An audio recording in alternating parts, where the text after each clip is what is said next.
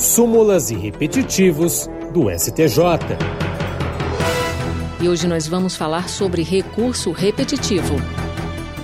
O Superior Tribunal de Justiça publicou o acórdão do julgamento do tema 1076 dos recursos repetitivos, no qual a Corte Especial fixou teses pela inviabilidade da fixação de honorários de sucumbência por apreciação equitativa quando o valor da condenação ou o proveito econômico forem elevados.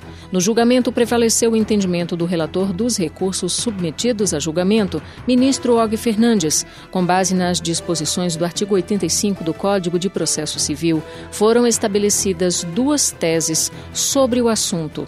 A primeira delas define que a fixação dos honorários por apreciação equitativa não é permitida quando os valores da condenação ou da causa ou o proveito econômico da demanda forem elevados. É obrigatória, nesses casos, a observância dos percentuais previstos nos parágrafos 2 ou 3 do artigo 85 do Código de Processo Civil, a depender da presença da Fazenda Pública na lide, os quais serão subsequentemente calculados sobre o valor da condenação ou do proveito econômico obtido, ou do valor atualizado da causa. E a segunda tese fixa que apenas se admite o arbitramento de honorários por equidade quando, havendo ou não condenação, o proveito econômico obtido pelo vencedor for inestimável ou irrisório, ou o valor da causa for muito baixo.